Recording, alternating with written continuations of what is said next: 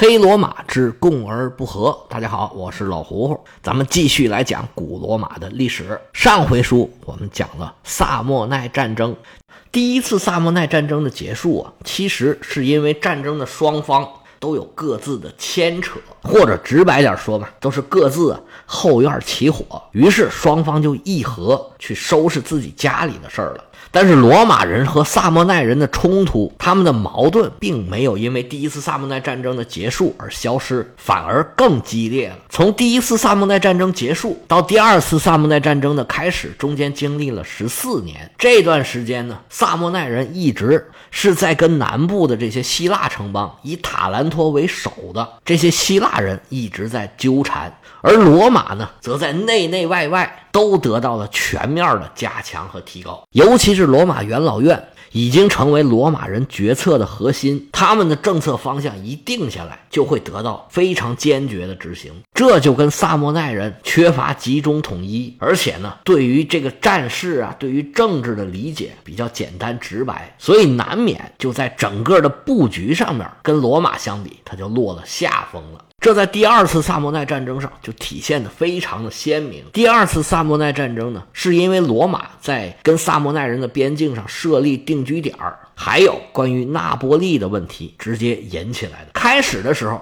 支持萨莫奈人的城邦有很多，但是经过罗马一顿外交政治的操作之后，萨莫奈人的盟友要不就是倒戈，要不就是宣布中立。本来良好的国际环境对萨莫奈人来说是变得越来越艰难了。而罗马这时候在军事上已经有了长足的进步，所以原来的攻守态势就发生了逆转。罗马人开始进入了萨莫奈的本部，萨莫奈人呢只有招架之功，没有还手之力。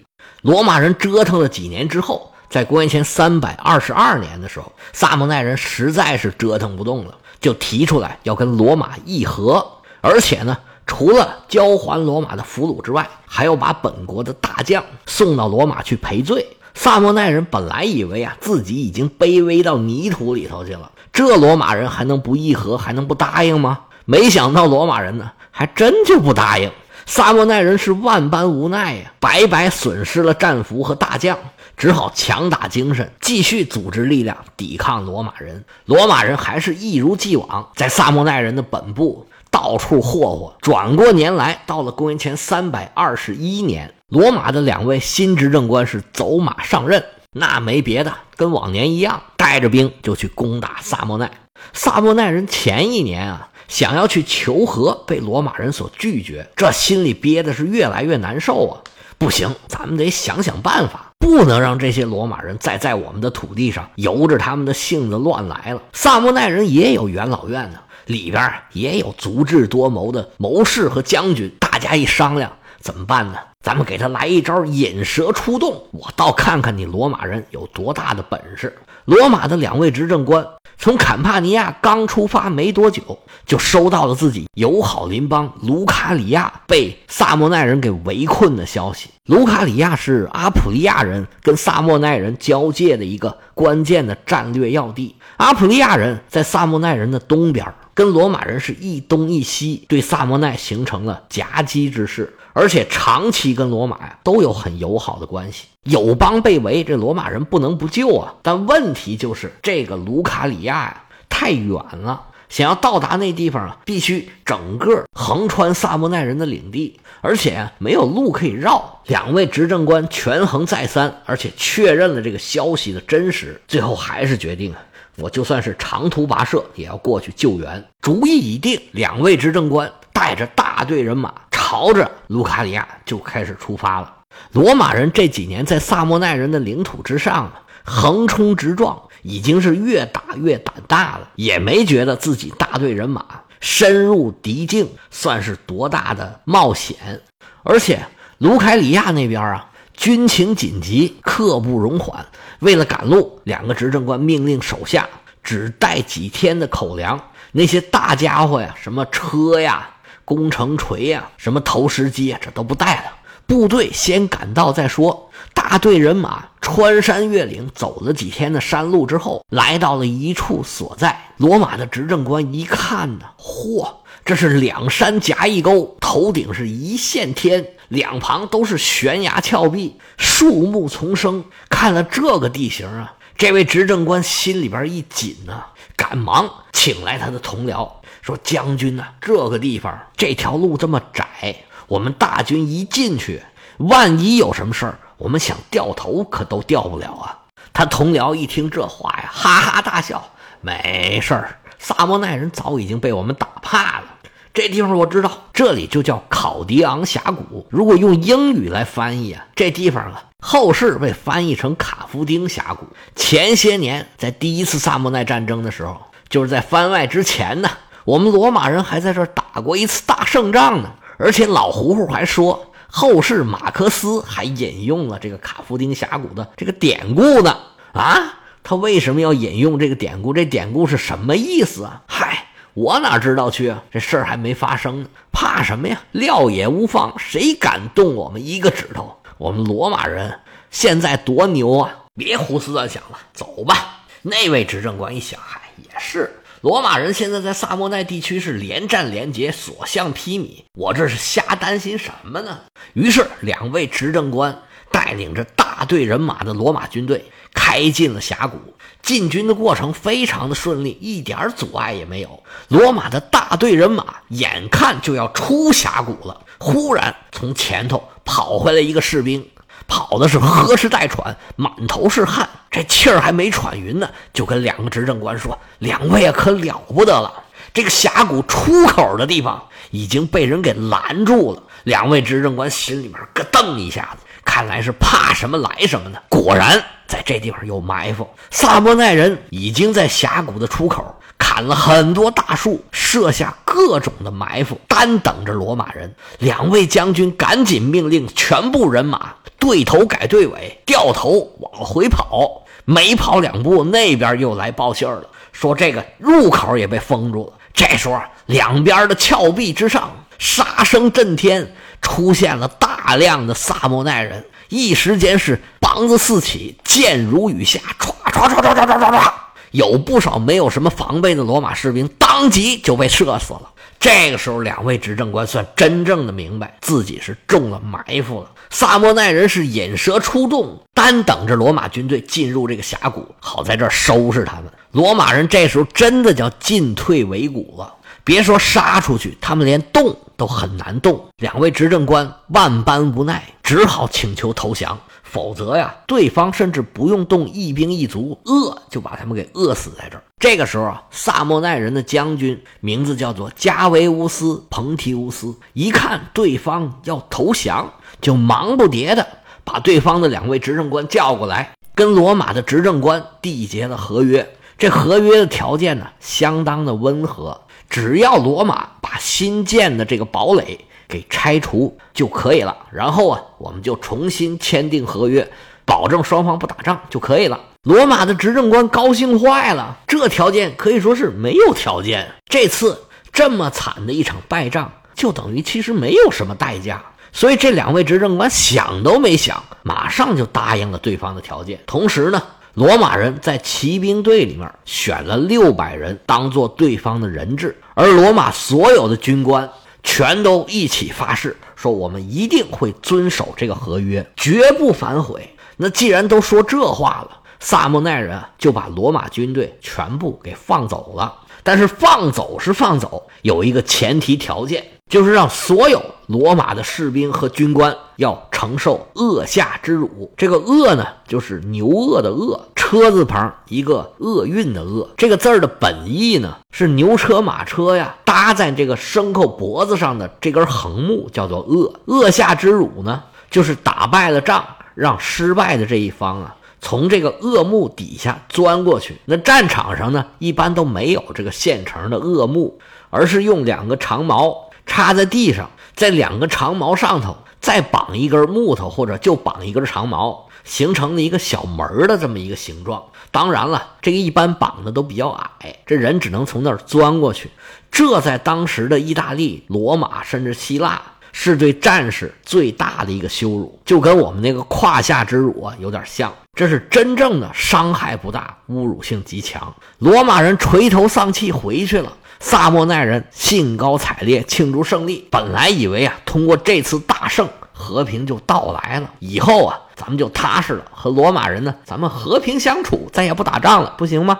但是没过多久，萨莫奈人就迎来了迎头痛击。罗马这两位执政官呢，垂头丧气的回去，垂头丧气的又回来了，告诉萨莫奈人，他们和萨莫奈人签这个合约啊，元老院他不承认，而且呢，把这两位当初签约的执政官给送回去了，说这是他们俩人的责任，跟我们元老院无关，我们罗马没有这样的败类，谁签的约谁去负责。我们罗马人不接受这样的条件，有什么话就跟这两位执政官说吧。不过他们俩现在已经不是执政官了，你们萨莫奈人爱把他们俩怎么地，你就怎么地吧。萨莫奈人一听这话，这鼻子都气歪了，说：“你们罗马人还是人吗？刚刚说好的事儿，头还没扭过来呢，这就不承认了。但是又对罗马这些举动是毫无办法。本来他们手里还有六百名罗马原来交给他们的骑兵当的人质的。”萨莫奈人呢，就干脆把这些人也全部放回去了。你不是要打吗？行啊，我就跟你拼一个你死我活。他们立刻出击，马上就拿下了卢卡里亚，就是开始本来罗马想要救援的那个城市，同时进攻罗马刚刚修的这个堡垒，拿下了弗雷加莱。实际上，这个事儿啊，萨莫奈人毫无疑问是犯了一个巨大的错误。这个真的说老实话，他们真的是不懂政治。你既然把罗马的全部军队都已经给俘虏了，怎么能轻易把他们放走呢？萨莫奈人呢，应该是他们内部啊主和派的力量很强，他们打仗的这个主战派的将军呢，应该是受到了很大的压力，他急于求和。一看自己抓着这么多罗马人，那罗马人还能说话不算吗？他可没想到，罗马人就能说话不算，而且呢，你在战争这么大的事儿里面就轻信两个个人，这个毫无疑问是政治上面的幼稚。实际上，当时对萨莫奈人来说，最好的办法呢是瓦解罗马的联盟，强化自己的联盟。实际上，当时意大利苦罗马久矣，恨罗马的人可比爱罗马的人多多了。但是很多恨罗马的人呢，他同时也怕罗马。如果萨莫奈人手里握着几乎当时罗马全部的武力，就是他这些俘虏啊，那罗马一时半会儿不可能恢复的这么快。那罗马周边的这些什么赫尔尼基人、什么沃尔西人，肯定立马就会起来反对罗马。甚至有很多拉丁人也会站到萨莫奈人的这一边那原来跟罗马更松散的同盟，必然会跟罗马越走越远。这样才是利用战争胜利的正确的方法。像彭提乌斯这种又简单又粗暴的，就跟对方的两个领导签了个合约，这无疑啊，为对方撕毁合约给了他们太多的机会。手里握着这么好的一大把筹码，萨莫奈人不能不说。是一种自杀行为，这个时机一错过，萨莫奈人呢就没有这么好的机会了。而对于罗马元老院来说，他们这样做是完全没有任何问题的，因为国家的利益是明摆着的，不能因为这两个执政官跟外国签了一个有损本国利益的条约，那我是必然不能接受的。跟国家利益比起来，个人的承诺、军队的面子，这些都是一钱不值。你丢人就丢人吧。你不能因为你们这些人丢人了，让国家蒙受损失。实际上，现在各国也都是这样的。比如说啊，我们现在中国跟美国谈判，你双方的什么商务代表啊、贸易代表啊，或者外交部也好、商务部也好，你们谈完了合约，双方。都要拿到最高权力机关，也就是议会，像中国我们叫人大，都有相关的权力部门要审核你签的这个协议，它到底符合不符合国家的利益？美国也是一样啊，你签的协议如果议会通不过，那你就是不生效的。当初一战结束的时候，美国总统威尔逊是他主张召开的巴黎和会，这巴黎和会费劲巴黎开了半年，不愧是巴黎和会啊。最后签了一个约，成立了什么国联。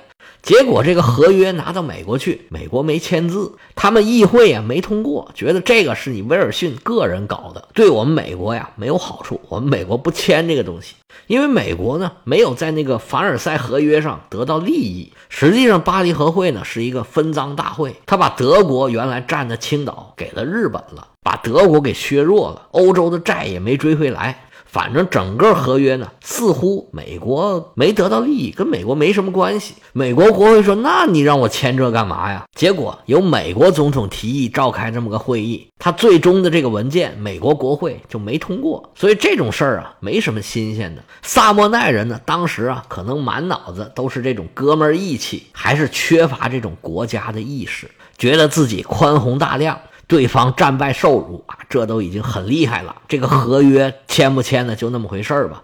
其实他把罗马战俘这么一放，就失去了掌控整个意大利半岛局势的能力了。罗马这么多人被捕之后又被放回来了，几乎可以说是毫发未损，实力没有受到任何的影响。而且呢，罗马人再一次受辱，又一次得到了反思的机会。其实一个国家啊，一个社会啊。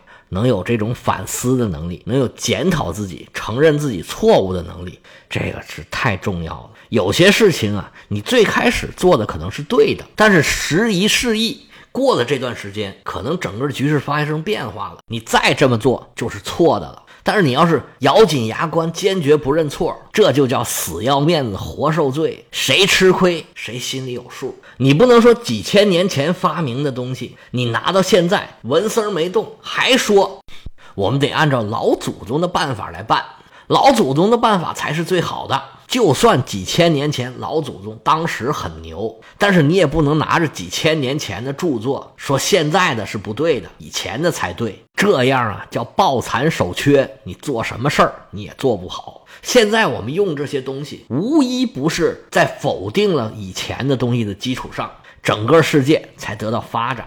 当然了，这个否定它不是全盘的否定，是否定它错误，或者说它原来认识上的局限性的这方面。而对于它原来没错的东西，你还得继续用啊。就比如说啊，是伽利略否定了亚里士多德，他是全否定了吗？当然没有了，他只是否定其中很小的一部分，更多的是都给继承下来了，是在前人的基础上做了更多、更好、水平更高的研究，这才有更新的理论、更新的实践、更新的东西嘛。同样的道理，你说爱因斯坦否定了牛顿也是这样，他只是否定他这个极大尺度上的这一部分。这个相对论是在大尺度的空间才起作用的，而量子力学正好相反，是在极小尺度它才起作用。在科学上是这样，艺术上就更是这样了。从中世纪到文艺复兴，这个美术都是以写实为主的，而从印象派开始，这写实。就已经不是主流了，而到现代当代的艺术，它又是在原来各种艺术成就的基础上有了更新的发展。其实这既是对原来这些艺术、这些科学、这些音乐，其实也是一样，努力发现自己的问题，主动承认自己的问题，这才能进步的。而承认自己有问题，并不是把自己说的一无是处。这个成绩是成绩，问题是问题。如果死抱着过去的一些做法，对于大家都已经看到这事物的变化，你就硬是不承认，那必将引起天怒人怨。到时候啊，真正吃亏的是自己。罗马军队在这儿受到了奇耻大辱，他们首先就是认识到自己啊，在装备上，在于战法上，在军队的规模上都还不够。于是以元老院为首的整个罗马城就开始啊想各种各样的办法。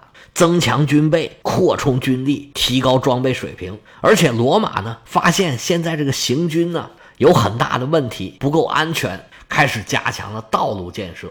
于是罗马大道的建设就提到了议事日程来，这才有日后的所谓“条条大路通罗马”。真的，承认错误不丢人。不敢承认错误，这才丢人呢。行了，今天就讲这么多，例行宣传。有对西方历史感兴趣的朋友，可以加老胡胡的个人微信：l 敖老喝芜湖喝芜湖 y y l s 老胡胡的全拼，业余历史的简拼啊。对了，还有啊，别忘了订阅、收藏、关注老胡胡，精彩书目，且听下回。